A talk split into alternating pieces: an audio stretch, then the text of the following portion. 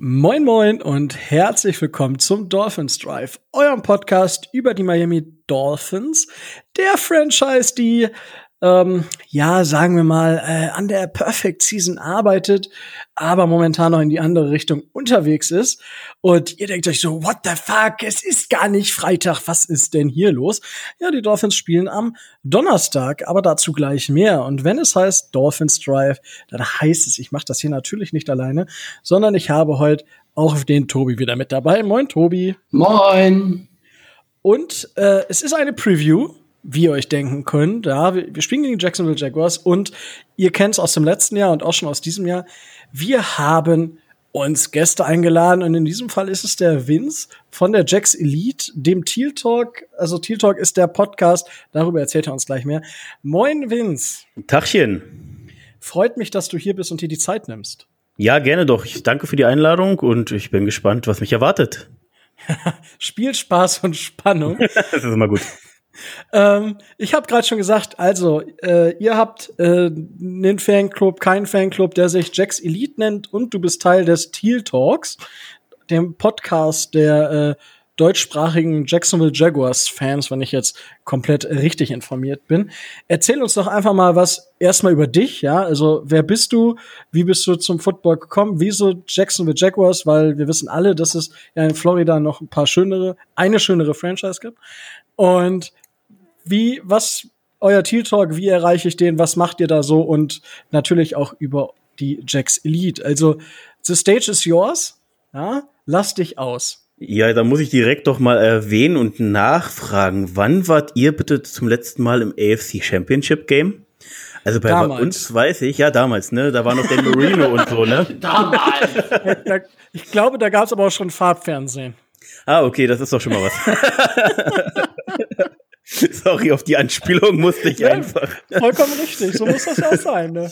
Ja, genau. Also äh, ich bin Vince, heiße in Wirklichkeit Daniel Wöhner, ähm, komme aus Berlin, bin durch zum Football 2013, glaube ich, 2014 gekommen. War äh, auch für äh, knapp ein Jahr, ein Dreivierteljahr selber Spieler in Erkner bei den Razorbacks, einem unterklassigen Team, vierte, fünfte Liga bewegt sich das. Äh, ich wurde halt von einem Freund, damals war ich noch Patriots-Fan, also ich glaube, da habe ich jetzt schon mehr Sympathien bei euch, dass ich jetzt Jaguars-Fan bin.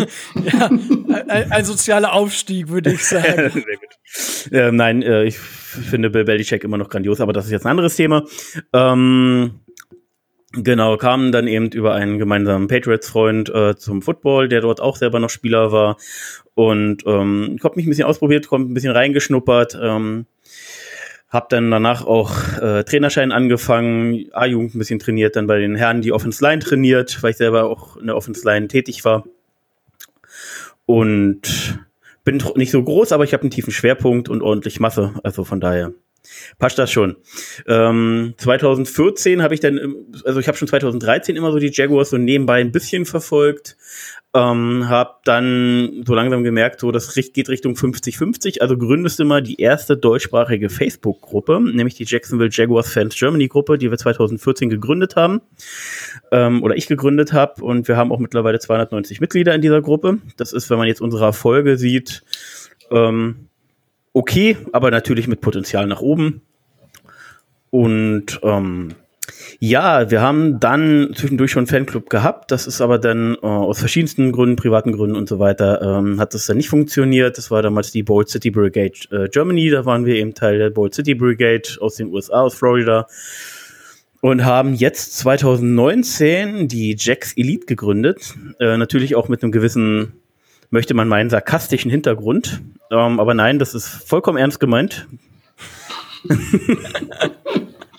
Ich, ich meine, du, du, also, du hast ja auf das AFC Championship Game gerade schon angespielt und ich meine, unsere äh, Gruppenmama äh, bei den Dolphins, die Sabine, Grüße gehen raus, äh, die hat es immerhin schon geschafft. Also wir hatten ja deutlich weniger Erfolge als ihr, aber wir haben inzwischen die, diese tausend Leute durch, durchbrochen.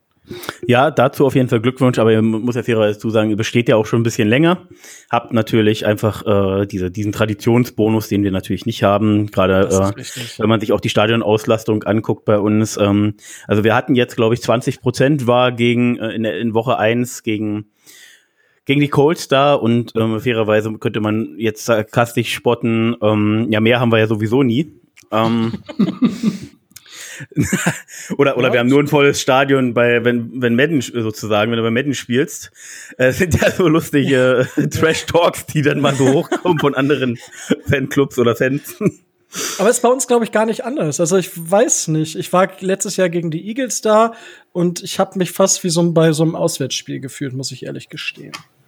Es war auch nicht, also in Miami ist, glaube ich, die Begeisterung, natürlich äh, ist die Fanbase größer, aber ja, in letzter Zeit ist das auch schwierig gewesen. Ja, ihr habt jetzt einfach auch äh, Adam Gaze gehabt, der jetzt New York kaputt macht. Hier, da dann Grüße das, an die Gangrene Germany. Äh, wir haben es euch vorher gesagt. So, und das, das schafft Adam Gaze da wirklich. Also, wenn das sein Job ist, dann Chapeau 1A, der macht das super. Äh, ein, ein, ein Franchise mit einem mit einem talentierten Quarterback zu zerstören, mit talentierten Spielern. Grandios, äh, Grüße raus, auch von mir an die Green Gang Germany. äh, ich bemitleide euch bezüglich eurer Trainerwahl. Ähm, der muss da weg, ganz, ganz dringend. Ähm, nein, aber jetzt äh, mal noch mal zu uns zu kommen. Ähm, Genau, äh, wie gesagt, Eckdaten nochmal kurz genannt. Äh, wir sind halt äh, so ein Fanclub-Projekt bis jetzt. Wir sehen uns aber als Fanclub, äh, gehen auch da in die Richtung. EV etc. sind wir noch nicht. Merchandise kann ich jetzt schon mal teasern. Hier zum ersten Mal live on air. Das ist in Arbeit. Ja. Äh, wenn, der Dolphins Drive ist lit. Hier verraten die Leute ihre Geheimnisse. Yeah. Ja, ja. Äh, ich verkünde auch nur, dass es in Arbeit ist. Weiteres äh, dann natürlich über unsere eigenen Medien. Also schade, ich dachte, dann müssen wir uns nochmal einladen. ja, das kann ich dir leider nicht anbieten. Ja, ja also ganz kurz noch zu mir privat. Ähm, ich mache äh, was, was ich deswegen interessant finde, weil es ja oftmals so ein Thema ist mittlerweile in der Gesellschaft. Äh, ich arbeite im sozialen Bereich, äh, mache berufsbegleitend aktuell eine Ausbildung zum Heilerziehungspfleger bedeutet äh, Arbeit für und mit Menschen mit Behinderung. Ähm, dafür will ich jetzt auch keinen Applaus oder sonst was hören. Ich will es einfach nur erwähnen, dass Leute, dass man eben doch sieht, ja, es gibt auch Männer, die in diesem Beruf arbeiten und trotzdem Football geil finden. Also da schließt sich alles nicht aus. Finde ich sehr, sehr geil. Ja, wie gesagt, darauf war ich nicht aus. Ich wollte, will ja, einfach nur mal ein bisschen Färbung. Ja, ja ich, ich wollte das nur mal erwähnt haben, Rico, dass ich in einem ähnlichen Bereich arbeite, ne? Nur mal so. Ach, so, da, daher rührt das. Du wolltest einfach nur dein. nee, aber cool. Also, das ist, äh, ja. Werbung für soziale Berufe. Auf jeden Fall, auf jeden Fall. Werbung für soziale Berufe und äh, habt da keine Scheu, wenn ihr euch irgendwie dafür interessiert oder nicht wissen, was, wisst, was ihr machen wollt. Auch hier von mir Werbung dafür.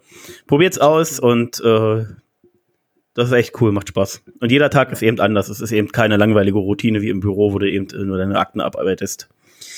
Das ist richtig. So, aber jetzt natürlich mal wieder zum Thema zu kommen. Wie gesagt, habe meinen Trainerschein damals angefangen, war in der Offense Line äh, angehender Coach sozusagen, habe da ähm, eigene Skills mir von von amerikanischen Coaches ähm, mir abgeschaut, die dann angepasst und so weiter. Bin dadurch eben äh, ein großer Offensive Line Fanboy, wie gesagt selber gespielt. Ähm, wir haben halt bei den Jaguars das Problem, dass von meinem Lieblingscollege, der Florida State, aktuell kein Spieler in der Offense Line da ist, sonst hätte ich schon längst ein Trikot von der Offense Line. Aber gut, ja, ja, aber selber schuld, wenn du dir so ein College aussuchst. Ja, jetzt kommt der schon wieder um die Ecke. Bist du so ein Gator oder was? ja, hör auf, hör auf. Aber Badgers halt, ne? Also, so. deswegen O-Line. Ja, da habt ihr, da habt ihr, habt ihr tolle, tolle Leute. Allein euer Center finde ich ein bisschen überraschend, dass der, glaube ich, bis Ende Runde 4 oder 5 gefallen ist. Ja. Tyler Biatch. Biatch, ja. Oder irgendwie so. Das war ziemlich überraschend, aber wenn man guckt, wie so die letzten Liner, die so, ich meine, wir haben bei den Dolphins ja selber eingedraftet mit Michael Dieter und äh, in der dritten Runde letztes Jahr und das war, hat sich bis jetzt eher nicht so bezahlt. Der kommt noch, Rico, der kommt noch. Ich bete jeden Tag dafür, aber äh, lassen wir das, lassen wir das. Aber Genau, dann komme ich einfach noch mal kurz zu, zu meinem favorisierten Team, den Jaguars, würde ich sagen. Also erstmal möchte ich, äh, möchte ich mich auch noch mal hier noch mal live on air sozusagen bei der Aufnahme äh, noch mal für an Tom Coughlin bedanken, wie er es geschafft hat, eines der höchst talentierten Teams der Liga so zu vergraulen, die Spieler, dass wir, dass wir äh, rein qualitätsmäßig doch sehr, sehr viel abgegeben haben. Also Jalen Ramsey ist weg, Calais Campbell, okay, kann man verstehen, man will ihm noch, will ihm noch mal einen Super Bowl Ring ermöglichen. Aber was wir alles abgegeben haben. Bei über Leonard Fournette bin ich übrigens nicht traurig. Die, die Graupe äh, darf jetzt in Tampa Bay versauern. Verständlich. Da ich schon damals bei dem Pick gesagt, lasst uns doch mal Holmes oder zur Not auch Watson holen, einfach ein, ein, bisschen Risiko eingehen, was für die Zukunft. Aber nein, nein, sie haben an Nummer 4 einen Running Back gepickt. Ich habe es nicht verstanden. Ich hab's, äh, verstehe es auch, werde es auch in den nächsten 20 Jahren nicht verstehen. Ja, Blake Bortles, ne? Ja, er hatte, er, hatte, er hatte seine Interception, aber er hat es tatsächlich auch geschafft, die AFC-Saison nicht zu versauen, wo wir bis ins Championship-Game gekommen ist. Also ja, vor allem in, in der Saison, äh, weil wir, wir hatten diese Diskussion natürlich auch bei uns, äh, weil viele über Ryan Tannehill am Schimpfen waren. Ich fand das halt witzig. In, in jedem Spiel, wo Blake Bortles keine Interception geworfen hat, haben die Jaguars tatsächlich in der Saison gewonnen. Ja. Voll geil. Ja, also ja, genau. Äh, also wie gesagt, da nochmal Danke an Tom Coughlin. Ähm, aber auch jetzt haben wir wieder wirklich ein hungriges, junges, sehr talentiertes Team da. Äh, ich denke, dass äh, die, Über äh, die Überraschung gegen die Colts war für uns jetzt als äh, die wir uns da intensiv jetzt auch aufgrund des Podcasts mit der Thematik beschäftigt haben, nicht ganz so überraschend, auch wenn natürlich nicht erwartbar. Und ähm, ja, und jetzt die Niederlage gegen Tennessee letzte Woche, äh, auch die habe die hab ich erwartet, weil in Tennessee sehen wir einfach nicht wirklich gut aus und dafür war es ein Megaspiel. Ähm, war bis zum Ende knapp, lange offen gehalten, Rückstände wieder aufgeholt und so weiter. Also ich kann, könnte das jetzt ganz, ganz lang machen. Ich bleib aber dabei, ähm, das Team überrascht mich bis jetzt positiv und ja, jetzt nach dem Thursday Night Game stehen wir 2-1 und dann ist die Welt in Ordnung. naja, aber also das, das hätte ich ja nämlich jetzt auch gesagt. Also, ähm, die äh, Jaguars, also ich habe sie jetzt nicht so als wirklich so stark gesehen, muss ich sagen. Also sie haben durchaus am ersten Spieltag schon, ich glaube, den Großteil der NFL-Gemeinde überrascht, mich eingeschlossen. Und das war ja letzte Woche auch schon wieder. Ich meine, ihr hattet bis kurz vor Schluss quasi die Chance äh, zu gewinnen, wenn nicht der getippte Pass dann gewesen wäre, den ja, es waren noch so ein paar andere Dinge im Special Teams, die, die äh, wirklich, ähm, wie, wir es bei uns im Podcast auch erwähnt haben, die ähm, unerwartet äh, seltsam schlecht liefen. Ähm, Gerade im, im Special Team, im Return Game äh, im Kick, äh, in dem Script-Kick kurz vor der Halbzeit, wo man den Titans nochmal drei Punkte geschenkt hat. Ja, waren so ein paar Dinge, wo man einfach sagt, und die erste Interception von Minshu, äh, finde ich, kann man Minshu nicht anhaften. Also von daher hat auch wieder ein super Spiel gemacht. Und mit Minshu, Minshu, Minshu gibt alles dafür, dass wir Trevor Lawrence nicht bekommen.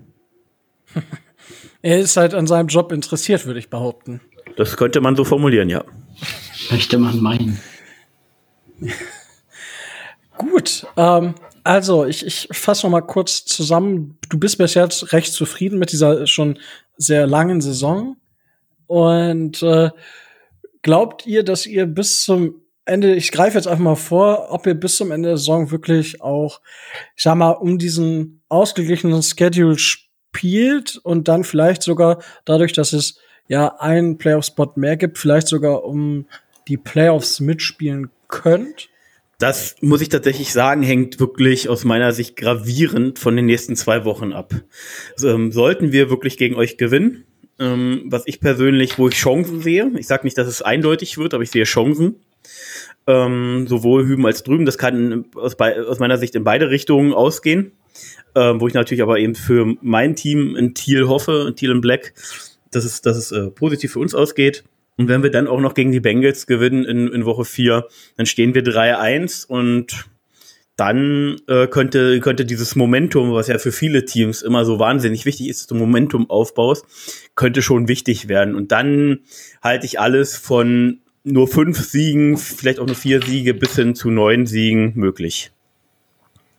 Ja, das ist ja das ist immer diese, diese, diese Spanne, so, ja, also wenn. Die ist weit, die ist weit, ja, aber du, du kannst halt jetzt so noch genau nicht vorgreifen. Ich kann dir jetzt natürlich sagen, dass ich sage, okay, wir gehen 9-7, äh, kriegen noch den letzten Playoff-Spot und äh, sind, haben endgültig alle überrascht. Ähm, aber, das ist doch mal eine Aussage, mit der kann ich arbeiten. Ja, aber wie gesagt, das wäre eine Aussage, aber ich bin ähm, jetzt in Woche zwei, wir hatten keine Preseason. Ähm, wir haben jetzt noch mit großen Verletzungen zum Glück noch relativ Schwein, in Anführungsstrichen, aber wie man ja bei den 49ers jetzt im Spiel gesehen hat gegen die Giants, kann sich das auch sehr schnell ändern. Das ist wohl wahr, das ist wohl wahr. Die, die, spielen, die spielen wir ja auch noch, die äh, 49ers, von daher, ähm, naja, muss mal gucken, was sie für eine Mannschaft auf den Platz stellen können. Die hat es da ganz schön zerrupft am Wochenende. Ja, aber das ist ja, also ich sag mal, ja, wir sprechen jetzt über die 49ers, aber können wir mal bitte an alle Fantasy-Owner denken? Äh, Barkley raus, Michael Thomas raus, CMC raus. Also, was ist denn los momentan? Aber das war halt auch schon vor Jahren. Äh, wann hatte David Johnson, der ehemalige Cardinals Running Back, seine Supersong? War das 2016, glaube ich? Wir hatten ihn halt alle 2017 im, im Fantasy ganz oben und dann war es das, glaube ich, nach Woche zwei oder so, oder eins. Ähm, der war halt auch out for season. Also ich bin natürlich kein, ich bin kein Fantasy-Spieler. Äh, Gebe ich hier auch ehrlich zu ja, ist mir einfach viel zu viel mit Glück und sonstige Sachen damit immer und äh, vorhanden, deswegen habe ich da eigentlich gar kein Interesse dran. Ähm, aber äh, insgesamt ist es einfach jetzt mal für die Spieler viel, viel äh, ärgerlicher, abseits des Fantasies, dass sie halt ähm, nicht nur die Saison verpassen, um eventuell ihr Standing zu verbessern, sondern gerade Kreuzbandrisse im Football für Running Backs jetzt eben auf Barkley zum Beispiel bezogen oder äh, CMC, das geht noch, das wird sich wahrscheinlich ausgehen, dass es nicht so dramatisch wird, aber eben die Verletzung von Barkley, da muss er jetzt erstmal auch beweisen, dass er, äh, dass er die Verletzung so wegstellt, dass er mindestens genauso stark wieder zurückkommt.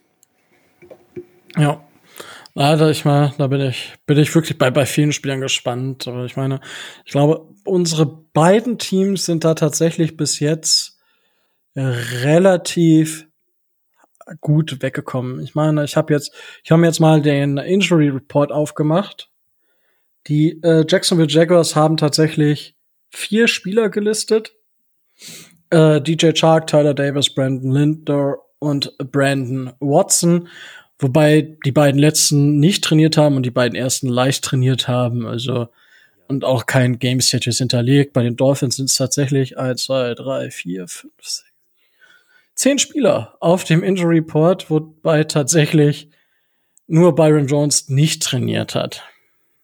Der Rest hat trainiert oder halt eh nur leicht. Bei ja. Wenn, man, wenn wir es auf, äh, sorry, wenn wir, wenn aufmachen, äh, bei Byron Jones ist halt ähm, Day-to-Day-Decision Eventuell kann er spielen am Donnerstag. Ähm, sieht wohl danach aus, dass er eventuell ähm, dann wird spielen können, aber eine endgültige Entscheidung ist da jetzt noch nicht gefallen.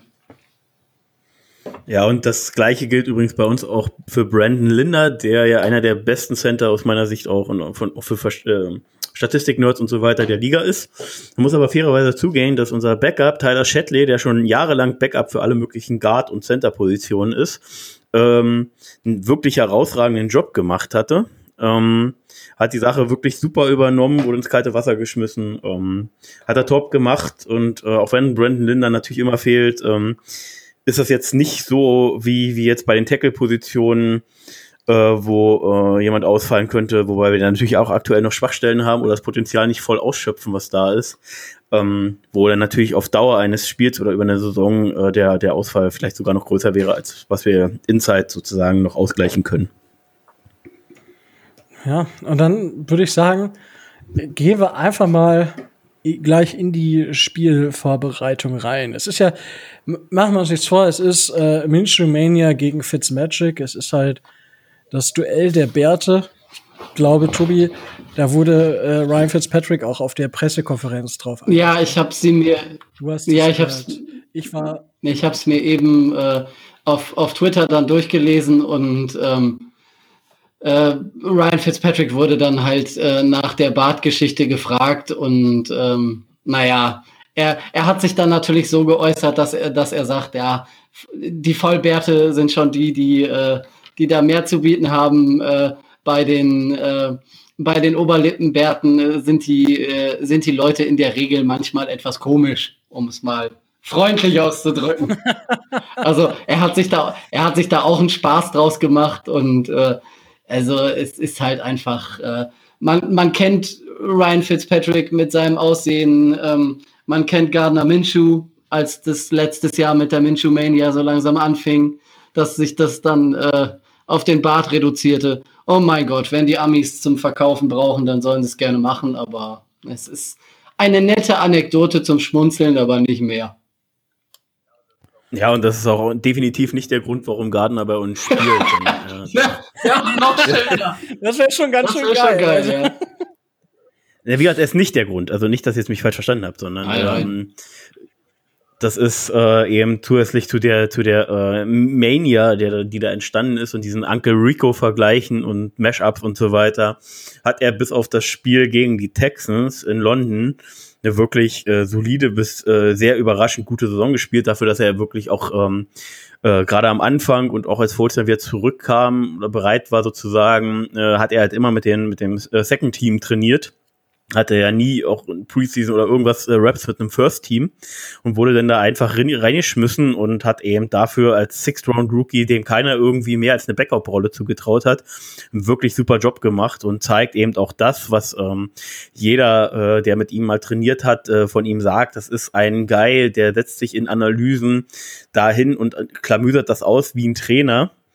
Ähm, der hat ein, ein sehr, sehr hohes Spielverständnis, eine sehr hohe Spielintelligenz, die er jetzt eben äh, auch auf den Rasen bringt. Aus meiner Sicht. Ja, also ich denke, er hat einfach äh, viele überrascht damit, dass er auch Football spielen kann. Ja, so. und dass er eben auch mal einen Pass über fünf Meter anbringen kann. Das war ja das auch in den Draft Reports, was man gesagt hat. Er kriegt einen kurzen Pass, kriegt er hin, aber bei langen Bällen äh, hat man ihm den Arm nicht zugetraut. Und das hat er gerade letzte Saison mit einigen langen Pässen auf Shark und Co. doch äh, sehr gut widerlegen können. Und die sind halt auch nicht einfach wild verstreut, sondern die sind relativ genau bis on the money. Und ähm, bin da äh, nach anfänglichen Zweifeln oder auch noch Zweifeln am Ende der Saison ähm, jetzt durch die Entwicklung, die ich jetzt sehe in den ersten zwei Spielen, äh, positiv gestimmt und wenn jetzt nicht noch der große Einbruch über mehr als äh, ein, zwei Spiele kommt, dann gehe ich fest davon aus, dass er auch nächstes Jahr unser Starter sein wird. Da, ja, also wenn er so weiterspielt, wird das definitiv ein, ein Stil gewesen sein in dem Draft. Ich meine, er war auch bei, bei Washington State war das, meine ich, ne? War, war genau, genau. Nie, nie nee, Washington, doch, ja, Washington State, genau, richtig. Unter dem äh, bekannten Trainer, dessen Namen mir gerade auf der Lippe liegt, aber der mir nicht einfällt, der jetzt in Mississippi ist. Ja, ich hab's gerade auch nicht im Kopf, aber ist egal. Er war, ja, er war auch bei, bei Washington State nicht wirklich, also er, er war auch da eigentlich gut. Aber genau, er wurde dann verpflichtet äh, vom äh, Community College, nachdem sich der Starter äh, dort sehr, sehr traurige Geschichte das Leben genommen hat. Ja. Und äh, der, der Coach von Washington State ihm gesagt hat, dass er aus ihm den National Passing Leader macht. Und dadurch kam er dann da rein und war dann sozusagen Starter, aber eben auch nur im Nachhinein. Also er war ja nicht äh, vor der Saison in der Preseason ja. und so weiter da eingeplant, sondern ist da reingerutscht und hat eine super Saison gespielt und ähm, hat wie hat seit dem Highschool, äh, seit der Highschool war nirgendwo mehr Starter, also die ganzen vier Jahre College, ähm, war nirgendwo Starter und äh, kommt dann als Six-Round-Rookie in die NFL und übernimmt direkt äh, im ersten Quarter oder Anfangs zweites Quarter war es, glaube ich, weiß nicht genau, ich glaube, es war aber erstes Quarter, äh, für den verletzten Nick Foles und äh, zeigt gegen die Chiefs trotzdem eine ansehnliche Leistung, hat da schon erstmal alle überrascht. Ich bin, ich bin gespannt. Äh, ich hoffe natürlich, dass er jetzt am Donnerstag ja, äh, vielleicht mal so ein bisschen runterfährt. Ne? muss sich ja auch mal erholen. wenn nicht in Miami, wo, äh, wir spielen ja gar nicht in Miami, aber wenn nicht gegen Miami, gegen wen dann? Ähm, ja, ich bin, ich bin gespannt. Was, also so, so ein Statement, wenn ich, wenn ich mir eure, eure Offense so angucke. Also gerade wenn man sagt, okay, Gardner Minshew überrascht, ist die, die äh, Offense von euch ja eigentlich wirklich eine Offense, die sich ja so relativ stark weiterentwickeln kann, wenn man da dann noch mal guckt. Also ich glaube, das Einzige, was was euch so ein bisschen fehlt, ist so das das Backfield in der Offense. Aber ansonsten, also eure O-Line würde ich ich persönlich schon als recht stark einschätzen. Ja, sie hat halt letztes Jahr vor allem, vor allem letztes Jahr oder auch äh, im Endeffekt die letzten zwei Jahre hat sie halt definitiv unter ihren Möglichkeiten gespielt. Letztes Jahr unser Left Tackle Cam Robinson hat konstant verletzt gespielt sozusagen, nachdem er 2018 sich einen Kreuzbandriss zugezogen hatte, hatte damit Rücken und immer noch Knieproblem und Schulterproblem hat er trotzdem da gespielt bis auf seine äh, furchtbaren Fallstarts, Penalties, äh, auch insgesamt einen ordentlichen Job gemacht. Ähm, er hat einfach so viel mehr Potenzial, wenn man sich nochmal das äh, Tape äh, aus Alabama-Zeiten von ihm reinschaut, ähm, wo er eben Probleme über den Inside Pressure hatte, aber Outside, äh, die Pass Rusher hat er unter Kontrolle gehabt. Ähm, er muss da jetzt einfach äh, sozusagen den Kopf freikriegen, endlich an sich glauben und äh, zusätzlich noch sein Potenzial herausschöpfen. Wie gesagt, mit Brandon Linder haben wir definitiv einen der, der ähm, besten Center der Liga. Top 5 mindestens, ich würde sogar sagen Top 3. Und ja, Left Guard Andrew Norville zeigt sich diese Saison verbessert. Äh, hat letztes Jahr auch seine Einbrüche gehabt und auf Right Guard ist jetzt so unsere einzigste Baustelle, wo wir aber eine super ähm, wie soll ich sagen, zuverlässigen Right Guard in AJ kennen von äh, South Carolina State, glaube ich, war es, oder South Carolina University haben, äh, der bis dato noch kein einziges Spiel verletzt verpasst hat in seinen jetzt fünf oder sechs Jahren. Ähm, das ist auch schon mal eine Hausnummer. Ja. Ja, und äh, weil du sagst Backfield, ähm, du hast noch nicht von dem unbekannten Namen James Robinson gehört, nehme ich Rico an. hat meine Preview noch nicht gelesen. ja. Scheiße. also. Also, dann erzähl ich dir ganz kurz. Äh, wir haben, wie gesagt, Leonard Fournette weggegeben. Wir haben auch sonst irgendwie gefühlt vor der Season, ich habe halt das Backfield auch massiv kritisiert. Wir hatten versucht, Wonte Freeman zu holen. Das hat aber vertragstechnisch nicht geklappt. Ähm, warum auch immer. Und sei jetzt mal dahingestellt und hatten dann unseren Rookie aus dem letztes Jahr, Raquel Armstead, äh, den Receiving Back äh, Chris Thompson von Washington, der lange Zeit bei Washington war, ehemals äh, auf der Florida State auch war. Und äh, dann hatten wir noch einen undrafted Rookie aus dem letztes Jahr mit Osikpo und dann eben James Robinson, undrafted Rookie aus diesem Jahr. Und das ist natürlich, wenn du das erstmal so, wenn du damit in die Saison gehst, dann wird dir natürlich Angst und Bange. Jedoch hat James Robinson im Spiel gegen die Colts den Rekord in Week 1 für undrafted Running Back Free Agents ähm, aufgestellt mit knapp 70 Yards, glaube ich. Und hatte im letzten Spiel bei 16 Carries 102 Yards, glaube ich, mit einem Average von 6,4. Ja, das ist äh, ordentlich. Aber die Frage stellt sich dann natürlich, also in dem, ich, wie gesagt, da muss ich sagen, okay, dafür habe ich mich jetzt zu wenig mit, mit äh, James Robinson auseinandergesetzt, ist die Frage, ob das wirklich an der individuellen Klasse von James Robinson liegt oder einfach an eurer starken O-Line? Ähm, Im Endeffekt äh, ist die unterschätzteste Neuverpflichtung nach den ersten zwei Wochen definitiv Jay Gruden als Offensive Coordinator. Ähm, das Play Calling hat sich gravierend weiterentwickelt. Das kann man jetzt schon nach zwei Wochen sagen. Wir sind deutlich weniger auszurechnen. Ähm, das ist eben nicht, dass du einen äh, Running Back da hinten stellst und du weißt schon vorher, bei Leonard Fournette wusstest du immer, wenn er irgendwie stand, du wusstest, das wird ein Lauf und der geht da lang. Das konnte ich dir am Bildschirm sagen, dann kann, kann das der ähm, Assistant Defense Coordinator, der irgendwo im Stadion oben sitzt, das nach, auch nach unten rufen, äh, per Mikrofon oder Telefon und dann wissen die da unten auch, was passiert ist. Dafür hat Leonard Fournette trotzdem noch eine ordentliche Saison gespielt, eigentlich eine relativ gute, deswegen bin ich ein bisschen überrascht, dass ihn niemand über den Waiver oder auch über den Trade sozusagen sich geholt hat äh, weil er hatte letztes Jahr eine 1000 Yard Season plus äh, mit deutlich verbesserten äh, Receiving ähm, Catches und äh, Präsenz dort auch. Ähm, er ist halt einfach ein unglaublich schwieriger Charakter, der ich glaube nicht das Mindset hat für, für einen Profi sein, aber das kann ich auch nur von außen, von ganz, ganz weit außen sagen.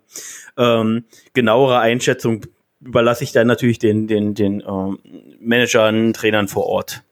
Und bei den Buccaneers wurde er jetzt nun auch nicht verpflichtet, äh, weil er äh, weil er so wahnsinnig kacke ist. Also ähm, er läuft da bis jetzt, äh, er ist noch nicht ins Laufen gekommen, aber ähm, das liegt halt einfach daran, dass Brady und da haben es Running Backs prinzipiell schwierig, mal 100 Yards in einem Spiel zu erreichen. Ja, kommt immer drauf an, aber grundsätzlich ist er auch bei, bei den Bucks nur Running Back Nummer zwei. Ja, Von das kommt auch noch mal dazu, ja. Da, ich weiß auch nicht, also den, den Hype habe ich nie ganz gekauft, warum jetzt alle bei der Verpflichtung von Fournette bei den Bucks nochmal so eskaliert sind. Weil für mich war Fournette keine richtige Verstärkung für die Bucks. Ja, also ich bin ein bisschen überrascht tatsächlich, dass er nur Running Back Nummer zwei ist. Könnte mir aber vorstellen, dass es äh, durchaus damit zu tun hat, dass das Playbook bis jetzt noch nicht kennt. Ähm, weil den Ronald Jones, glaube ich, heißt er oder irgendwie. Ja, Ronald the Second. Jones, the Second. genau. Ähm, hat mich jetzt gerade auch in seinen ersten zwei Jahren alles andere als überzeugt. Ja. Deswegen bin ich da ein bisschen überrascht. Aber okay, lassen wir jetzt mal die Buccaneers beiseite und kommen wir ganz kurz nochmal zu uns Jaguars. Ähm, ist auch das, äh, was schon letzte Saison kritisiert war, was ich halt anders gesehen habe, äh, als oder wir gerade in unserem Podcast und auch in der Fangruppe äh, viele anders gesehen haben, dass unser Receiving Core eben nicht das schlechteste letztes Jahr der NFL war und das haben sie halt auch bewiesen. Äh, wir haben da jetzt eben letztes Jahr gehabt mit jemand mit DJ Shark, der in Pro Bowl gekommen ist, äh, 1000 Yard Season erreicht hat mit äh, ordentlich Touchdowns vor allem auch äh, einigen langen Bällen oder vielen, viele, vielen langen Bällen.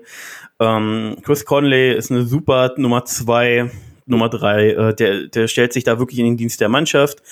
Ähm, Westbrook spielt aktuell nicht, weil er nicht irgendwie gewollt ist, sondern weil er nach seiner Schulterverletzung in der Offseason bis dato noch nicht fit ist. Deswegen war er jetzt die zwei Wochen inaktiv. Es gibt aber auch Trade-Gerüchte, daher müssen wir natürlich abwarten. Ja.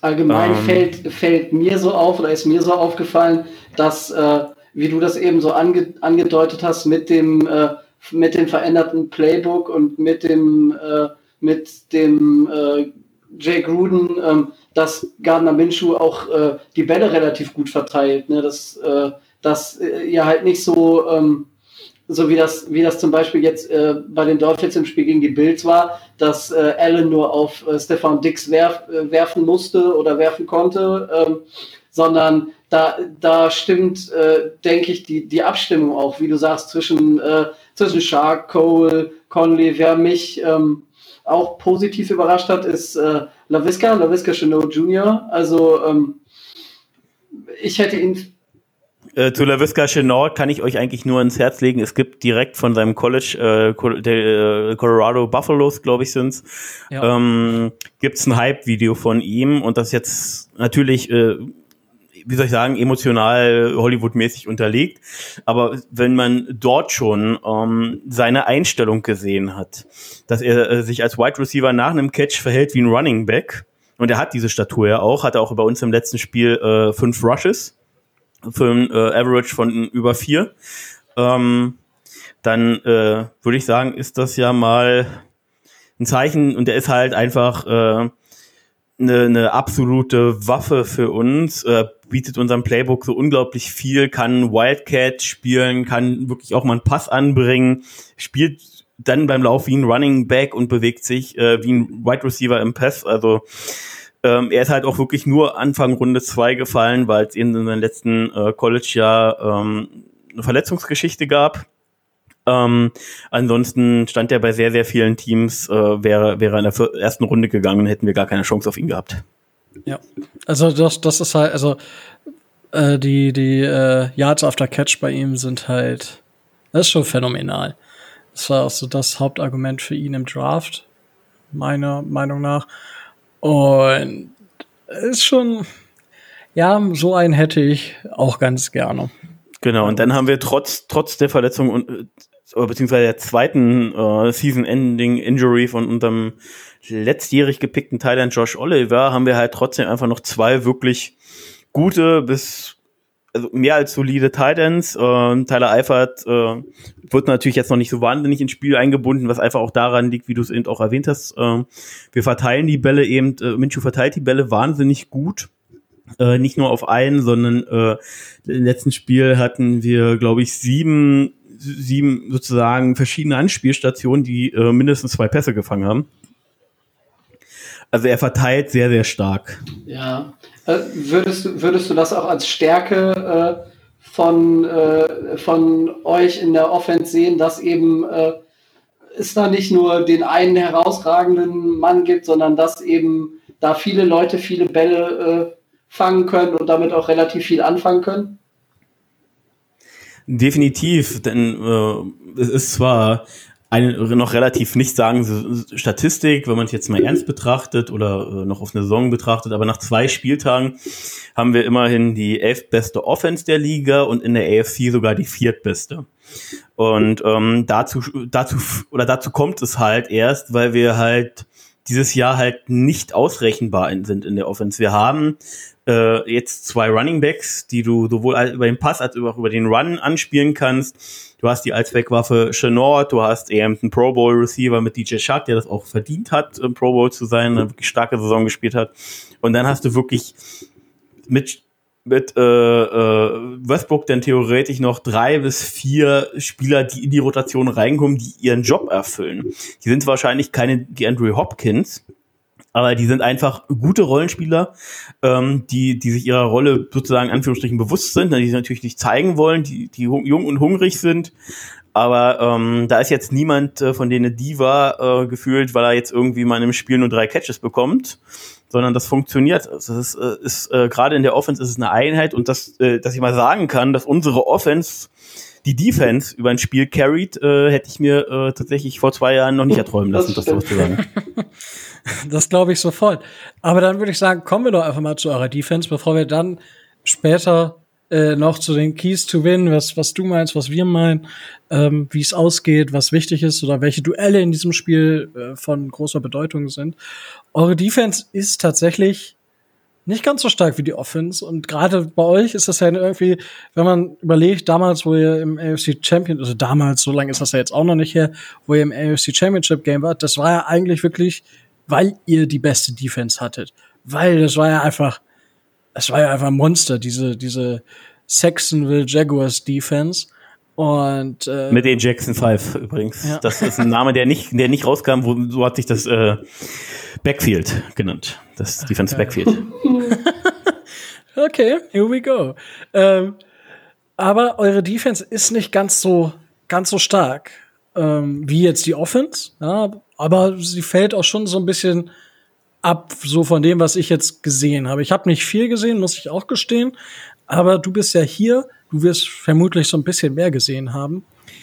Eigentlich habt ihr ja, wenn ich es überlege, so, okay, jetzt habt ihr doch einen Rookie mit Jason, ihr habt Josh Allen, dem einer meiner Lieblingsspieler und einer der Steals für mich im letzten Jahr im Draft.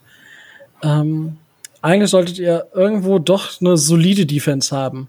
Habt ihr eine solide Defense dieses Jahr? Ähm, ich muss da tatsächlich in die zwei klassischen Bereiche Run und Pass unterscheiden. Ähm, wir haben letztes Jahr, äh, nicht letztes Jahr, im letzten Spiel ähm, geschafft, Derrick Henry bei 26 Carries nur bei 84 Yards zu halten. Das war irgendwie 3, irgendwas. Ähm, mit vier Tackles for Loss. Also auch gegen die Colts nach anfänglichen Schwierigkeiten, gerade im ersten Quarter, hat sich äh, spätestens nach der Halbzeit äh, die Defense gegen den Run auch super präsentiert, äh, beziehungsweise deutlich verbessert. Ähm, wir haben gerade in der Front Seven sehr gutes Potenzial. Ähm, Potenzial, wie gesagt, sehe ich, sehe ich da. Wir haben halt bis jetzt eine große Schwachstelle, was den Run betrifft und das tatsächlich leider, also was das, äh, was die Front Seven betrifft, ist Traven Bryan, der für mich jetzt, ähm, wenn er dieses Jahr in das nicht packt, dann auch wahrscheinlich nächstes Jahr nicht mehr da sein sollte. Ähm, da kommen wir aber nachher noch zu einer lustigen Kategorie, die, die mir schon angeteasert wurde, bin ich schon ganz gespannt. Ähm, und ähm, mit der Verpflichtung von Joe Scobart, das halt äh, auch komplett unterm Radar geflogen ist, wo halt, wenn das mal kurz irgendwo erwähnt wurde, dann halt nur, warum er so einen dicken Vertrag gekriegt hat, der bei den Cleveland Browns die letzten vier Jahre unglaublich wichtig war und für uns so ein neuer Paul Puschlaschny werden könnte. So ein klassischer Mittellinebacker, der, den du sowohl gegen den Pass auch mal benutzen kannst, aber eben die ganze Defense organisiert und ähm, zusammenhält, äh, die, die Verantwortlichkeit in der Mitte übernimmt, sodass Miles Jack jetzt eben wieder auf seine natürliche athletische Weakside-Linebacker-Position wechseln kann und auch Doug Marone hat es gesagt, gegen die Colts hat das beste, sein bestes Spiel seiner Karriere bis jetzt gemacht. War wirklich herausragend gut und äh, auch gegen die Titans war gerade im Run-Stop und äh, was Pressure anging, war, war wirklich auffällig. Ähm, jedoch hat man eben im letzten Spiel eben gemerkt, dass wir den Gameplan hatten, Henry zu stoppen und ich glaube, man hatte Tannehill ein bisschen unterschätzt, beziehungsweise unsere DBs überschätzt. Und da komme ich jetzt eben zum Knackpunkt. Äh, gerade was den Pass angeht, bis auf Henderson haben wir nach aktuellem Stand, und da kommt die Verpflichtung unseres Free Safeties Jared Wilson mit rein, der aber auch für mich auf Dauer kein NFL-Starter sein sollte. Äh, nach dem, was ich bis jetzt gesehen habe, haben wir halt einen Spieler, mit Potenzial. DJ Hayden hat sich im ersten Spiel äh, erstaunlich schwach präsentiert, war für mich äh, letztes Jahr ähm, einer der besten Nickel Corners der Liga. Ähm, der hat jetzt aber hat sich aber auch noch verletzt gegen die Titans nach aktuellem Stand. Also wird er wohl spielen auch. Aber nach aktuellem Stand ist, ist er tatsächlich, kannst du nur Henderson nennen, der seine Sache mehr als nur souverän macht. Ähm, er wirkt immer, gerade wenn man die Kamera auf sein Gesicht geht, wirkt er so unglaublich gelangweilt und er fragt, man könnte denken, hat er überhaupt Bock da zu spielen? ja, und dann haut er sich im nächsten Play, haut er sich in Derrick Henry rein, als wenn es äh, kein Morgen geht. Der haut ihn natürlich nicht um, aber der haut sich so rein, dass du denkst, äh, gut, das, was ihm angekreidet wurde, dass er nicht physisch genug ist, das trifft nicht zu, denn der äh, scheut keinen Körperkontakt. Und äh, hat eben auch eine Spielintelligenz, äh, dass über seine Seite nicht viel geht. Ähm, da kommt aber eben die Schwachstelle, dass wie gesagt DJ Hayden jetzt sich nicht gut gezeigt hat. Dafür kam dann Chris Claybrooks rein, unser eigentlicher ähm, Punt- und Kick-Returner. Siebrunden-Pick, äh, der, der ähm, gegen die Colts äh, gute Plays gezeigt hat, gegen die Titans völlig vernascht wurde.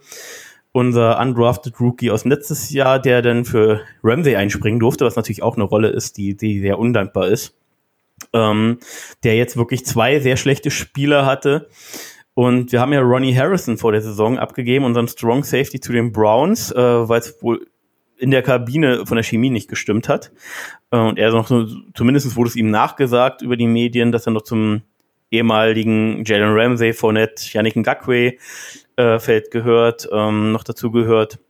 Ähm, da haben wir jetzt Josh Jones, ehemals Green Bay Packers und letztes Jahr Dallas Cowboys. Da hat er sich aber früh eine Season-Ending-Injury zugezogen, der alles andere als überzeugt, von dem ich unglaublich enttäuscht bin, gerade nach den guten Trainingscamp-Berichten. Wie ihr vielleicht raushört, äh, ja, ich bin aktuell im Stephens Backfield sehr, sehr besorgt und ich bin da auch bei mir sowohl im Podcast als auch in den Facebook-Gruppen, Kommentare auf unserer Fanpage äh, definitiv nicht der Einzige, der das so sieht.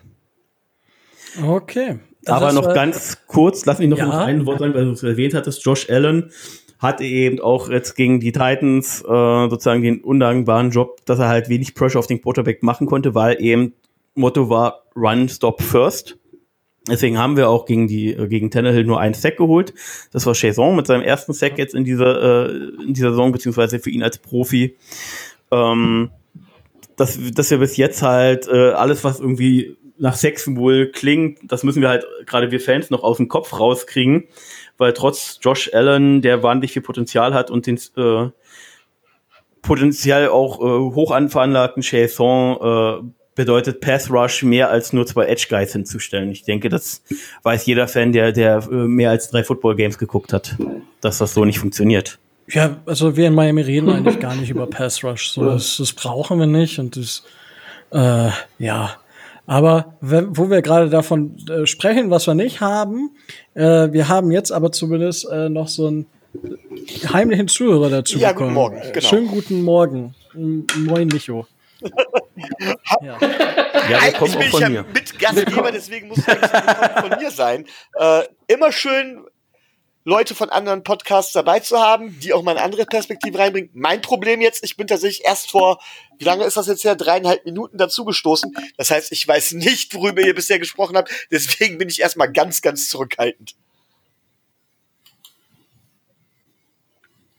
Alles gut. Äh, wir, ich, wir haben jetzt äh, über die Offense der Jacksonville Jaguars ziemlich viel gelernt und dass es da durchaus äh, besser läuft als jetzt, ich sag mal, von, von uns jetzt angenommen. Aber dass das, was da passiert, jetzt nicht so sehr mega un, so mega sehr überraschend, so das wollte ich sagen. Kommt, ich wollte gerade äh, sagen, also wenn ich mir das Receiver-Core angucke, dann kann man schon einiges also. damit anfangen. Also das sind nicht nur No-Names, die da rumlaufen und ja. Ah, da, da, Mach ich. Da spulst, spulst du am besten nachher ein paar Minuten zurück und hörst dir das nochmal an. Gut, dass wir jetzt auch erst drei, eine Dreiviertelstunde haben. Also es kann noch ein paar Minuten gehen. Ich hoffe, ihr habt Zeit. Aber wir haben, also der Running Gag bei uns ist ja eigentlich, das hatten wir in der Off-Season. Ich meine, gut, wir hatten auch zwei, drei Wochen, wo der Podcast dann ausgefallen ist. Also nicht hintereinander, sondern verteilt. Aber uns war mal, worüber reden wir überhaupt? Oh, das wird jetzt mal eine kurze Folge. Ja, zwei Stunden. Ja, super. Ja, ist aber auch, das ist, das ist nur so, weil Rico sich das nicht kennen wir, kennen wir. Ja. Ist bei uns auch so. Ja, ich, Also ich fange nicht an mit ich. Ja. Da solltest, muss ich noch kurz du vielleicht um mal wieder das eigentliche Thema kürzer halten. ja. Um euch mal wieder einzufangen. ähm, ja. Der Wind hat uns ja jetzt gerade quasi schon den, äh, den theoretischen Gameplan der äh, Dolphins Offense äh, an die Hand gegeben, weil ähm, da treffen sich ja Schwächen oder ähm, nicht ganz so große Stärken auf der Jaguars-Seite mit den absoluten Stärken der Dolphins-Seite, wenn Fitzpatrick mal einen guten Tag hat.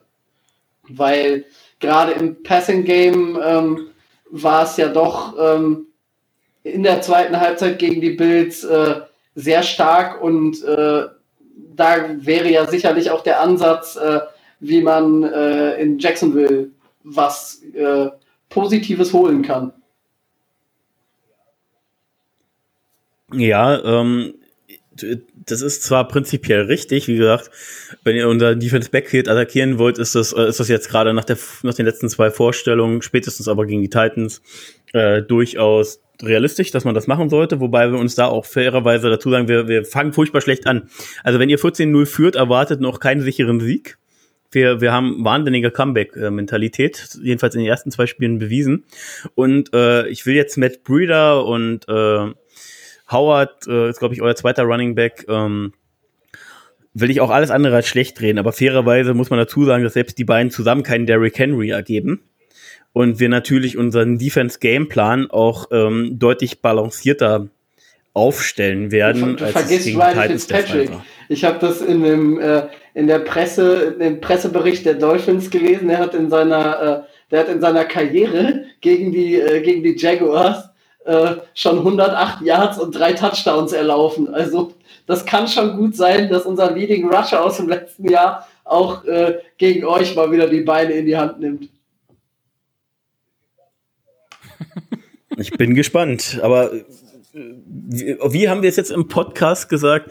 Ähm, so über den Hype sind ja, sind ja Fitzpatrick und Minshew schon relativ gleich, nur dass äh, Fitzpatrick gefühlt 40 Jahre älter ist und oh, so läuft er halt auch. Aber, aber der, der, der läuft halt auch wie 40 Jahre älter, aber der ist auch so standhaft wie 40 Jahre älter. Also das ist ja, der knallt da ja rein, als gäbe es keinen Morgen.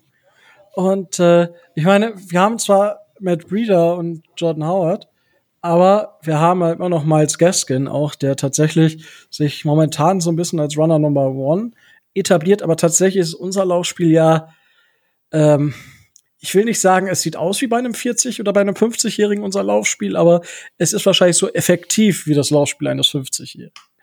Also, ja, also ich bin gespannt. Ähm, Vince, äh, ja. was, was glaubst du denn? So, was führt deiner Meinung nach dazu, dass ihr gegen uns theoretisch äh, gewinnen könntet? Was müsste da erfüllt sein? Oder was sind so deine Keys to, Keys to Win? Das ist ja so immer das, das Go-To-Ding. Oder äh, ja, die, die würde ich erstmal abklopfen und dann kommen wir nachher noch drüber reden, was, was ist, wenn was nicht passiert. Ich mach's erstmal ganz grob und sag sowohl für die Offense als auch für die Defense balancierter Gameplan wird ganz wichtig sein. Ähm, da mache ich mir in der Offense absolut keine Sorgen und ähm, wie gesagt, ihr habt, finde ich, gerade auf der Cornerback-Position unglaublich Potenzial. Habt aber bis jetzt aber auch, soweit ich das mitbekommen habe, äh, auch im ersten Spiel, erstes Spiel irgendwie gar nicht im Kopf, was da passiert ist. Ich habe es jetzt nur über unseren Podcast, da war der liebe Felix bei uns ein bisschen besser informiert. Ähm, habt ihr doch eben auch Schwächen im Defense Backfield. Und aufgrund unserer ähm, vielen Anspielstationen und eben dann reingestreut mit James Robinson, der alles andere als ein Speedstar Running Back ist, aber bei 16 Carries 100 noch was Yards zu schaffen mit einem Average von 6,4 war es, wie gesagt, glaube ich, ähm, sehe ich tatsächlich äh, insgesamt ein High-Scoring oder eher ein höher-scoriges Game, in Anführungsstrichen. Ich habe jetzt bei uns im Podcast, äh, darf ich schon ein Ergebnis sagen oder soll ich da, kommen wir da später zu? Wie du möchtest. Also wir, wir kommen da später wir sind, auch noch wir zu. Sind dann so strukturiert, das ich mir, dann bleiben wir bei den Keys to Win. Also wie gesagt, Offense. Okay, kein Problem. ähm, wir, äh, wie gesagt, Offense eben ganz klar wichtig, äh, Balance und eben äh, lieber den sicheren Pass nehmen weiterhin. Das funktioniert sehr gut. Äh, aber eben auch mal vielleicht einen Pass über 10 Yards mal äh, suchen. Wie gesagt, wir haben Tyler Eifert, äh, nicht Tyler Eifert, ähm, doch, doch. Tyler Eifert ist richtig, genau. Entschuldigung, war äh, gerade bei unserem dritten Teil in Tyler Davis, ähm, aber der ist halt noch keine Option. Ähm, Denn James O'Shaughnessy hat mit Minshew eine unglaubliche äh, Connection.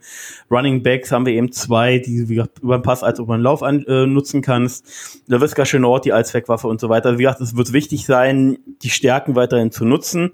Ähm, er, bei dem, was wir an, an Offense-Waffen da haben, sollte Minshew eigentlich immer mal eine, äh, jemanden finden.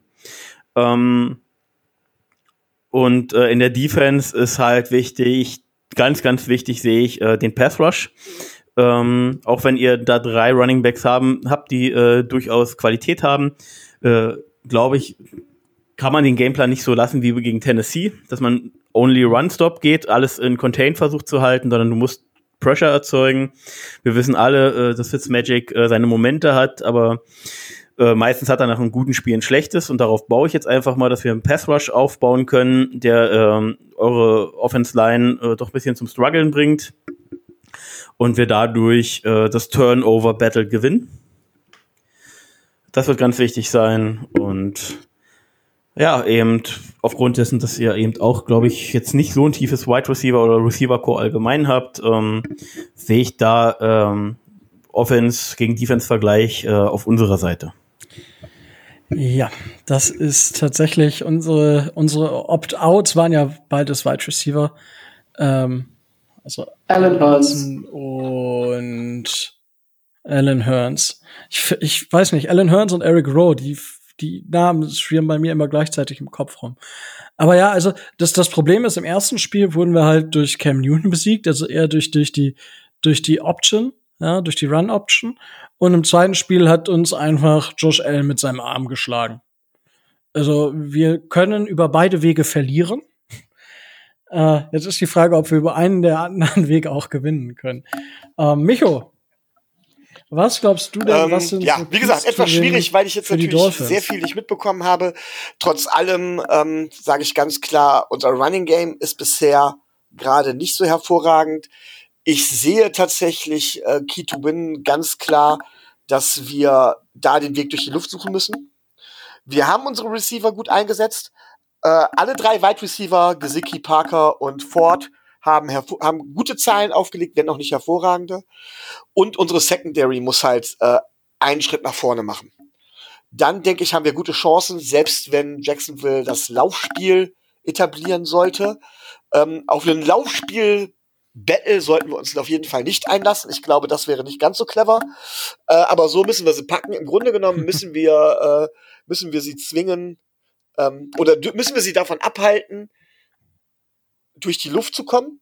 Da haben wir zwar Chancen, also das würden wir. Nein, ich, ich habe es falsch ausgedrückt. Entschuldigung. Wir, sie sollten durch die, wenn sie durch die Luft kommen, glaube ich, haben wir mit der Secondary immer noch gute Chancen. Ich hoffe, dass wir nicht jedes Mal so ein schlechtes Spiel erwischen. Und äh, dementsprechend müssten sie uns dann durch den Lauf schlagen. Und ich glaube, das könnten wir dieses Mal aushalten. So.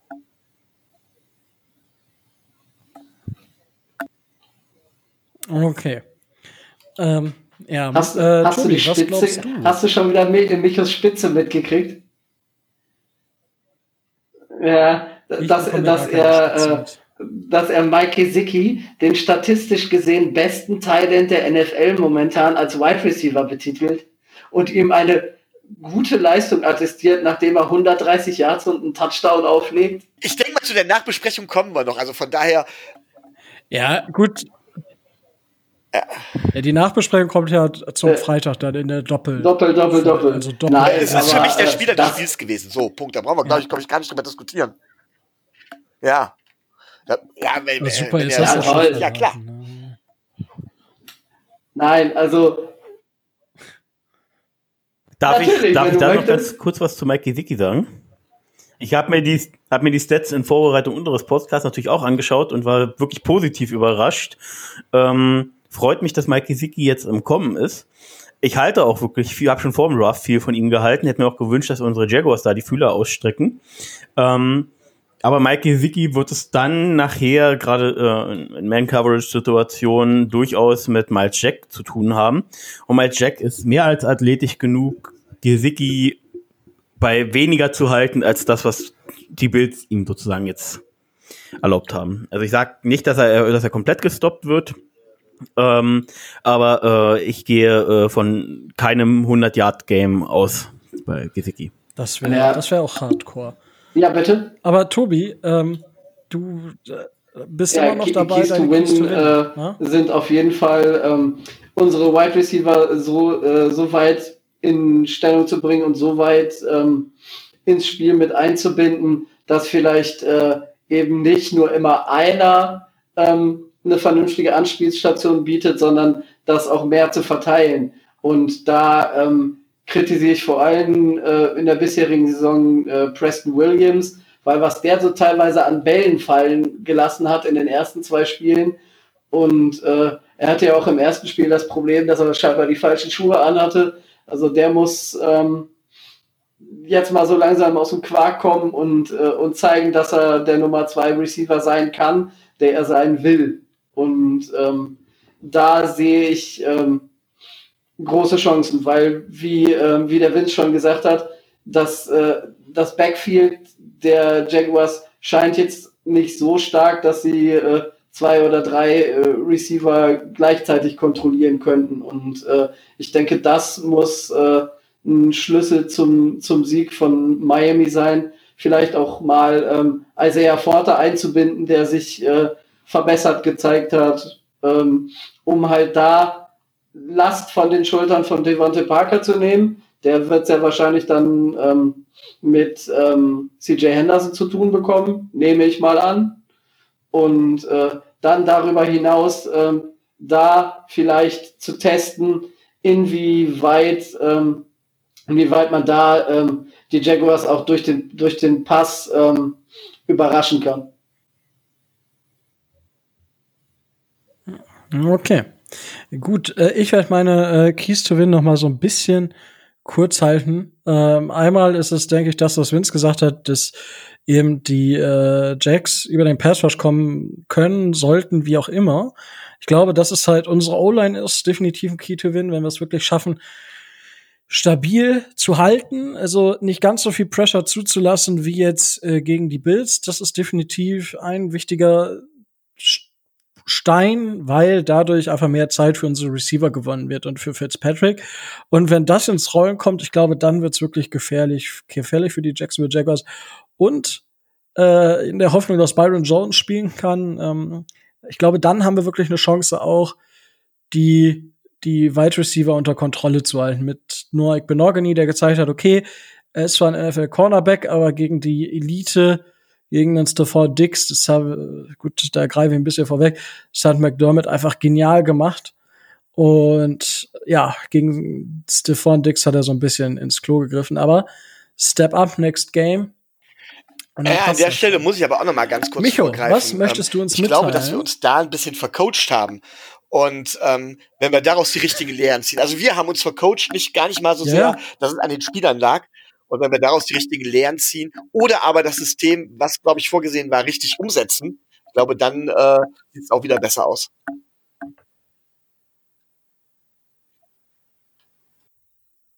Ja, das denke ich auch. Ähm ja, so, äh, dann haben wir zumindest Keys to Win. Ähm, ja, was, aber jetzt ist natürlich die Frage, okay, Keys to Win sind immer schön und gut, aber was ist halt realistisch und ähm, da ist jetzt die Frage, Vince, was hältst du für realistisch in dem Spiel? Also können die, hältst du es für realistisch, dass die Keys to Win so einfach umgesetzt werden? Oder woran kann es hapern?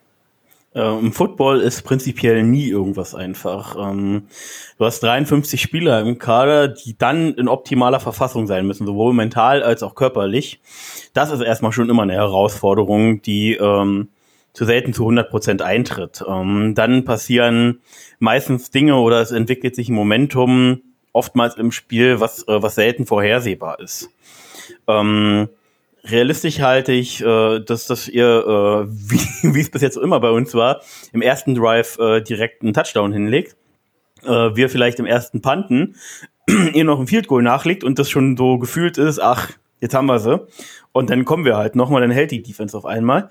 Ähm, das, das halte ich für sehr wahrscheinlich. Sehr, für sehr wahrscheinlich halte ich eben auch, dass wir das Turnover-Duell gewinnen, wenn wir den Pass Rush durchkriegen. Ähm, dass Fitzmagic äh, im Gegensatz zu letzter Woche diese Woche wieder einbricht. Ähm, und äh, wir haben trotz dessen, dass wir eben Probleme im Defense Backfield haben, äh, ist Herndon immer für eine Interception gut. Er ist halt äh, hat eben Schwächen wirklich äh, in Man-Coverage-Situationen, aber wenn dann irgendwie mal unter Druck ein Pass kommt, dann kann er Interception fangen. Unser höchstwahrscheinlicher Free Safety Starter Andrew Wingard hat das jetzt gegen Philip Rivers auch bewiesen in Woche 1, dass er das kann. CJ Henderson kann das sowieso, das war äh, auch schon eine Stärke von ihm im College. Ähm, Miles Jack kann Interception fangen. Joe Scobart hatte letztes Jahr vier oder fünf Interceptions bei den Browns als Mittellinebacker.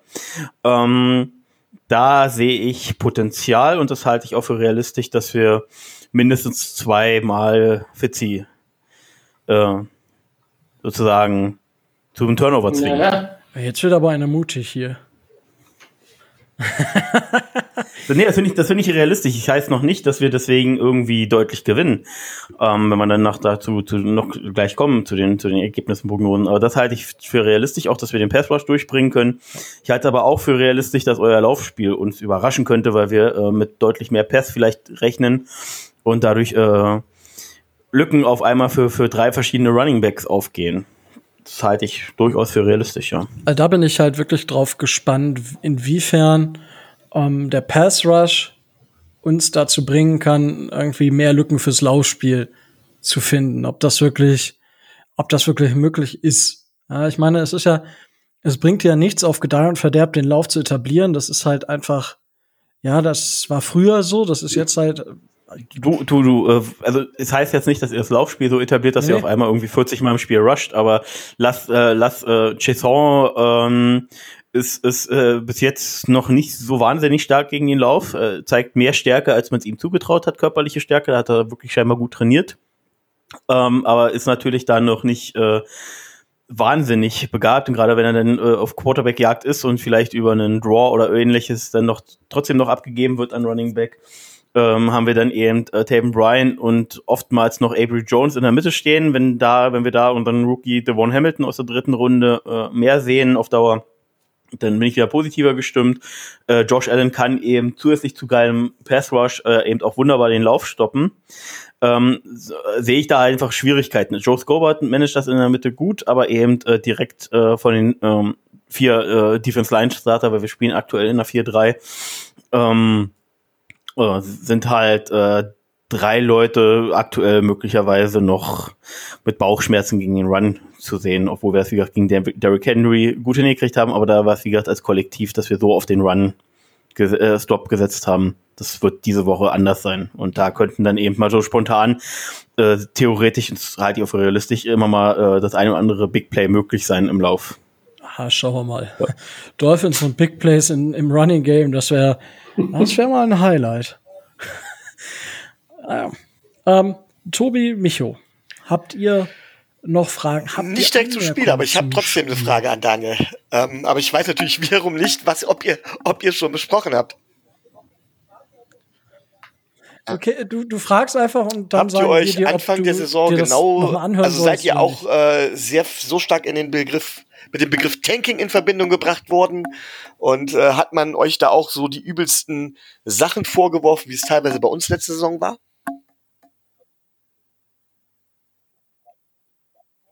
Ähm, ich frage, Frage bewusst, weil ich das halt beantworten halt oder reicht Also habt ihr euch oder siehst du das genauso oder Wir wurden, wir wurden äh, Wochen vor Start der NFL in allen möglichen Pre-Power-Rankings und Co. wurden wir mit Abstand auf Platz 32 gesetzt, mit dem, äh, immer wieder mit dem Begriff Tank for Trevor. Ähm, ja, so wie ihr es bei Tank for Tour hattet. ähm, äh, in Verbindung gebracht und äh, ich sag's, du hast, kannst ja später nochmal reinhören, wirst du bestimmt auch nochmal tun. Ähm, aber Minshu beweist mehr als deutlich, ist, ähm, dass er also, nicht so viel von äh, Wir haben es damals tatsächlich, hält. zumindest wir drei hier, wir haben es ja damals als Beleidigung quasi angesehen. Wir haben gesagt, Leute, was fällt euch ein, bisschen Respekt, guckt euch mal an. Ich weiß nicht, wie es bei euch äh, gewesen ist. Habt ihr das auch so als Beleidigung empfunden oder sagt ihr, nö, im Grunde genommen stimmt's ja? Ähm, ich muss tatsächlich sagen, teils, teils. Also äh, als wir dann äh, Yannick dann wirklich weggegeben haben, was, äh, was, was ja absehbar war, aber dann noch äh, Fournette abgegeben haben, was zumindest ein großer Name war. Ähm, dann noch, äh, was mich wirklich getroffen hatte, die, die Abgang von Ronnie Harrison, rein sportlich gesehen, ähm, war ich dann schon teilweise so, wo ich dachte, äh, ist da vielleicht was dran?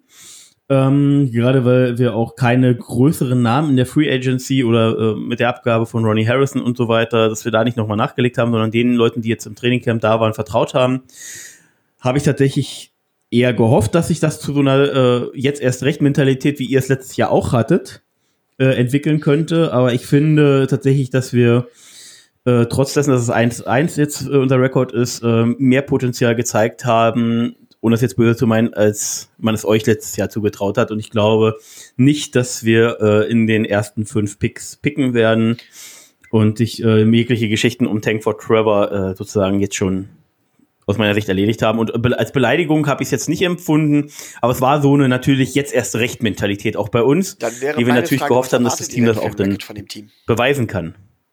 Ah, habt ihr schon. Okay, alles klar. Das haben wir besprochen. Ähm, das haben wir besprochen. Also jetzt nochmal. Kurz zusammengefasst, äh, ich erwähne es nur ganz kurz, weil es macht dann mehr Spaß für, für mich auch kurz. Ähm, äh, ich habe halt gesagt, ich habe halt natürlich ein weites Fenster aufgemacht, habe aber gesagt, ich glaube nicht, dass wir, dass wir mehr als äh, äh, äh dass wir weniger als vier, vier, äh, als wir nur vier Siege holen. Ich habe jetzt gesagt, mit dem richtigen Momentum, was ich entwickeln kann, könnte ich mir auch einen 9-7 vorstellen mit einem Erreichen eines Wildcard-Spots. Schöne Ansage. Gerade wenn wir jetzt 3-1 gehen. Dann sollten. lass uns doch jetzt mal zu den Tipps kommen. ja. okay, da, Tobi, danke, dass du die Frage beantwortest, ob du noch Fragen hast. Anscheinend auch nicht. So, äh, Vince, ich meine, ich kann mir denken, dass du äh, jetzt darauf brennst, endlich für die Dolphins tippen zu dürfen. Äh, was denkst du, wie das äh, Ergebnis am Ende lauten wird? Ich wiederhole meinen Tipp aus unserer Tier-Talk-Aufnahme von gestern Abend, die heute online gegangen ist, um ein bisschen Werbung natürlich zu machen, haha. Ähm, und wiederhole, wie gesagt, meinen Tipp. Und den, das habe ich 31, 28 gesagt. Jetzt dürft ihr mir dann aber auch bitte noch mal kurz beantworten, ob ihr denkt, dass Tour schon game ready ist, weil wir haben jetzt darüber philosophiert, ohne mehr zu wissen. Und ich habe äh, deswegen halt 31, 28, weil es könnte halt so 31, 31, 21 theoretisch stehen. Und dann kommt Tour noch mal rein und macht noch mal im letzten Drive noch mal einen Touchdown oder sowas. Ähm, ich glaube tatsächlich, dass das, das letzte, das, also, da haben wir gar nicht so viel drüber geredet. Ich glaube tatsächlich, dass das letzte Spiel von Ryan Fitzpatrick sein wird.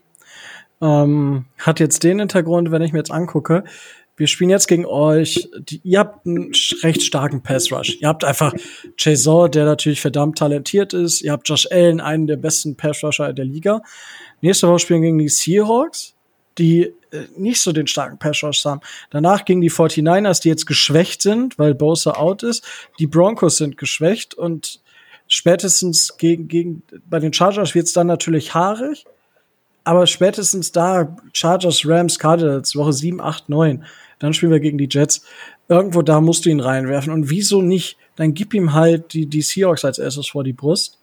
Und äh, ich glaube aber nicht, dass er jetzt definitiv, äh, ich glaube nicht, dass er jetzt kommen wird. Es sei denn, Ryan Fitzpatrick wirft mit seinen ersten fünf Pässen drei Interceptions. Micho. Ja, deswegen habe ich eben so zum Schluss, wo es eben in Trash-Time ist, so für den letzten Spielzug, dann, also, dass er. Ja, weiß ich nicht. Ob, ob, Wie gesagt, das dürft, das, ich weiß nicht, ob Brian Flores dafür der Typ ist. Das glaube ich einfach nicht. Na, also ich Micho. kann mir, jetzt wo Micho nicht sagte, ich kann mir nicht vorstellen, dass, äh, dass er ihn äh, schon, äh, schon reinschmeißt und dass äh, Tua schon ready ist, um äh, in der NFL spielen zu können. Nichtsdestotrotz, um das Ganze mal weiterzuführen, glaube ich an Ryan Fitzpatrick und an einen Fitzmagic äh, Abend oder eine, eine Fitzmagic-Nacht in Deutschland und gehe davon aus, dass wir das Ding mit 27 zu, also es wird ein enges Höschen. Ich denke, 27, 24 könnten wir gewinnen. Ein One-Score-Game. Ja, also was Tour angeht, äh, was man hört, ist ja, Tour halt Micho? eben noch nicht ready. Das hat man aber auch über Justin Herbert gehört und er hat ja nun ziemlich abgeliefert. Das heißt ziemlich abgeliefert. Also ich fand's, ich fand's gut, wie er gespielt hat äh, von der Art und Weise her. Äh, das heißt, so wegen der Drucktour zu bringen wächst, aber ich glaube auch tatsächlich, dass es jetzt noch zu früh wäre, das zu tun. Das Team hat sich soweit auch noch nicht wirklich gefunden, dass man sagen kann, von wegen, das würde jetzt Sinn machen. Trotz allem glaube ich, dass Fitzpatrick mit seiner hohen Baseline uns da auch zum Sieg führen kann. Ich glaube, dass unser Secondary deutlichen Schritt nach vorne machen wird, wenn sie anders gecoacht wird jetzt oder wenn es ein anderes Scheme gibt. Und deswegen glaube ich, dass wir relativ deutlich dann sogar mit 24-14 gewinnen.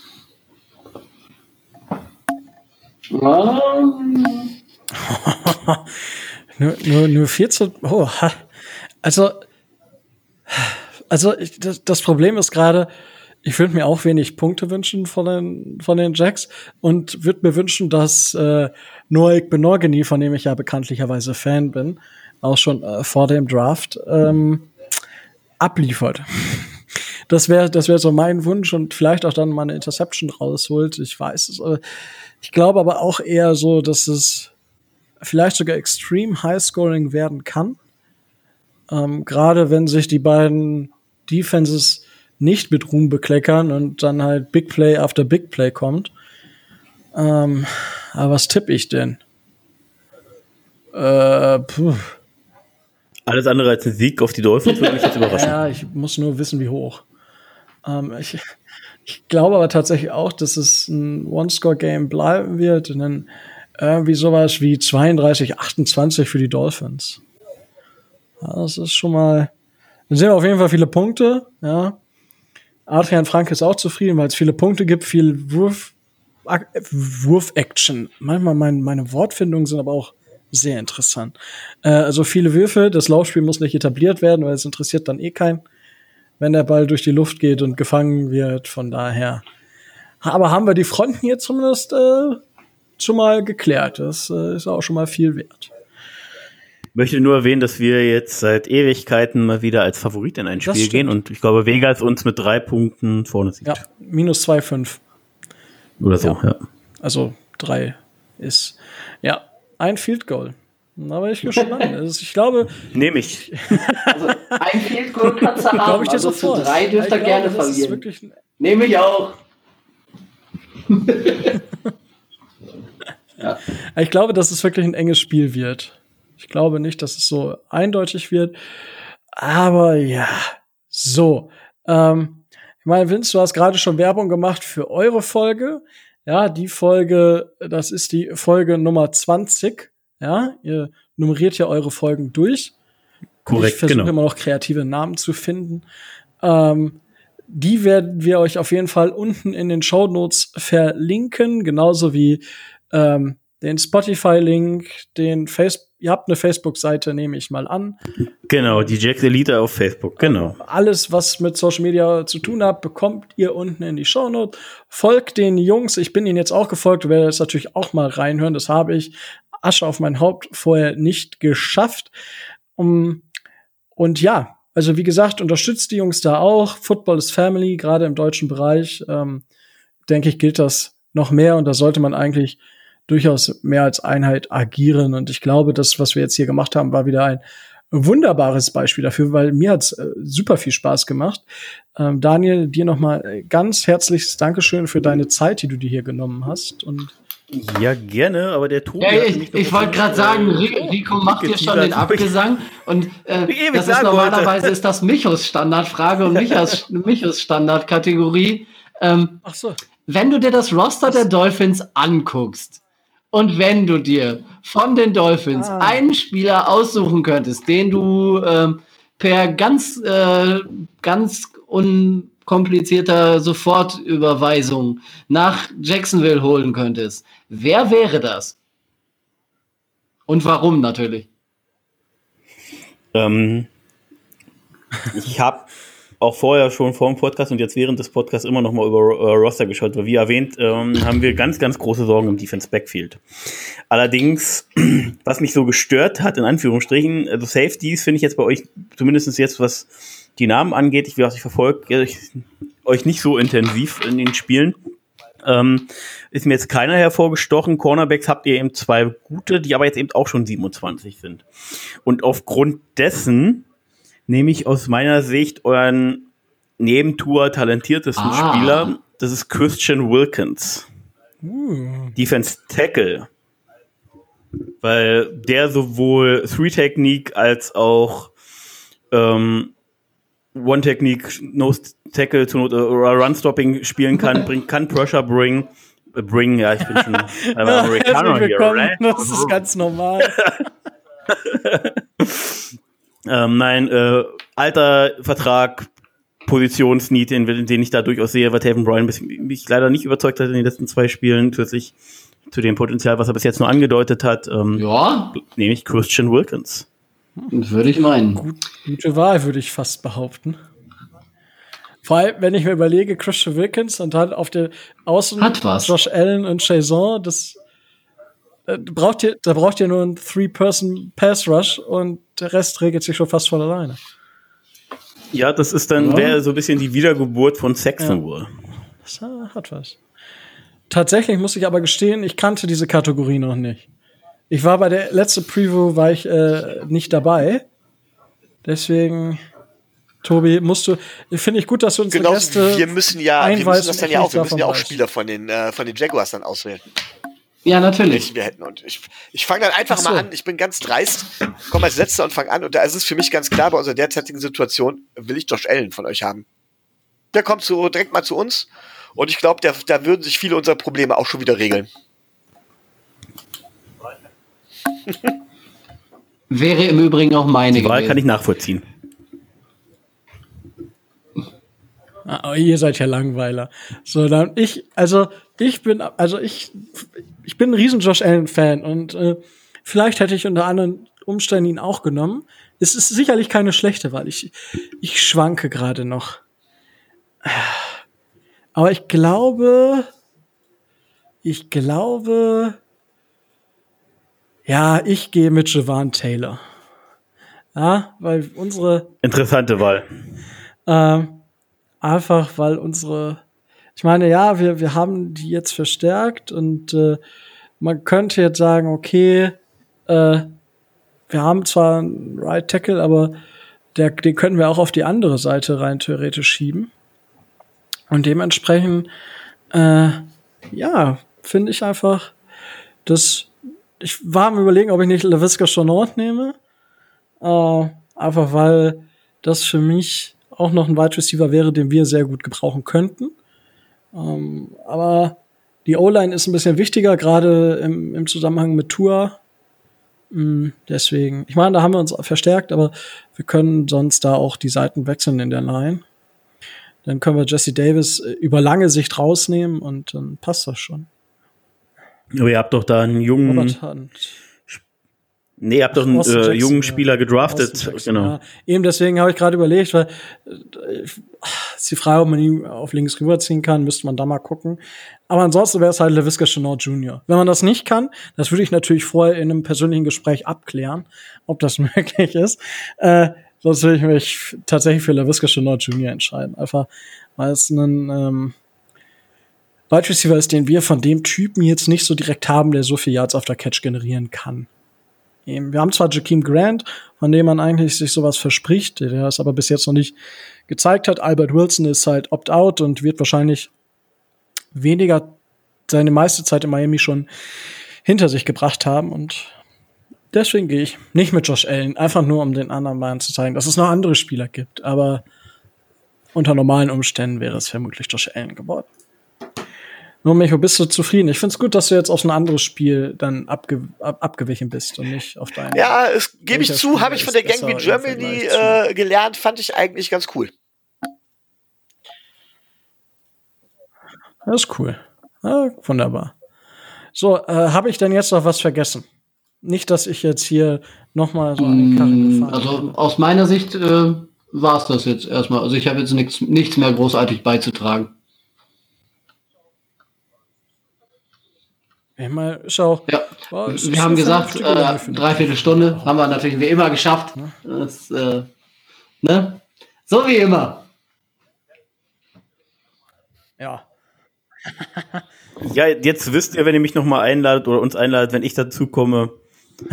dann läuft das schon alleine. Ich kann reden, lange. Und genau, dann läuft das. Sehr schön. Aber gut. So, dann möchte ich mich jetzt aber dann trotzdem noch mal äh, bei dir bedanken, Vince. Und wie gesagt, ich habe vorhin schon gesagt, ihr findet alle Links in der Video, in der Video, sage ich schon, in der äh, Folgenbeschreibung, äh, die ja auf sämtlichen Diensten angehangen ist. Ja. So, gibt es sonst noch etwas, Vince, worüber wir die Hörer informieren sollten? ja, packt euch Taschentücher ein für Donnerstagnacht. So, ja, damit wir ihn zum Abschied winken können. Du meinst, dass wir das so geil sie, finden, dass wir Taschentücher Wenn sie uns hinterher gucken auf dem Weg äh, oh. Richtung Playoffs.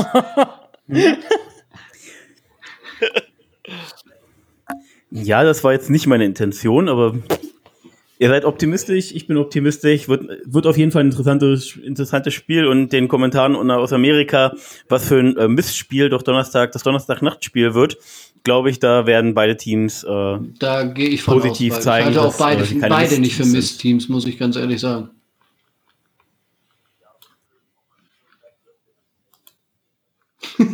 ja, und äh, nochmal Glückwunsch dazu, dass ihr euch von Adam Gaze getrennt habt. Das ist mein Schlusswort. Wunderbar, danke schön. So, liebe Leute, also es hat mir wieder wunderbar viel Spaß gemacht. Es war mir wieder eine Ehre, das hier mit euch zusammen machen zu dürfen. Tobi, Micho, habt ihr sonst Nö, ich werde versuchen, beim nächsten Mal endlich mal wieder Worte? pünktlich zu sein. Das finde ich schön, ja. Es ist immer Room for Improvement und äh, demzufolge, ihr kennt das Spielchen, ähm, folgt dem Teal Talk, folgt uns, ähm, lasst eine Bewertung auf sämtlichen Plattformen da. Es tut euch nicht weh, es tut uns was Gutes. Und äh, genießt das Donnerstag-Nachtspiel. Und dann bleibt noch nichts anderes mehr zu sagen als stay tuned and fins up.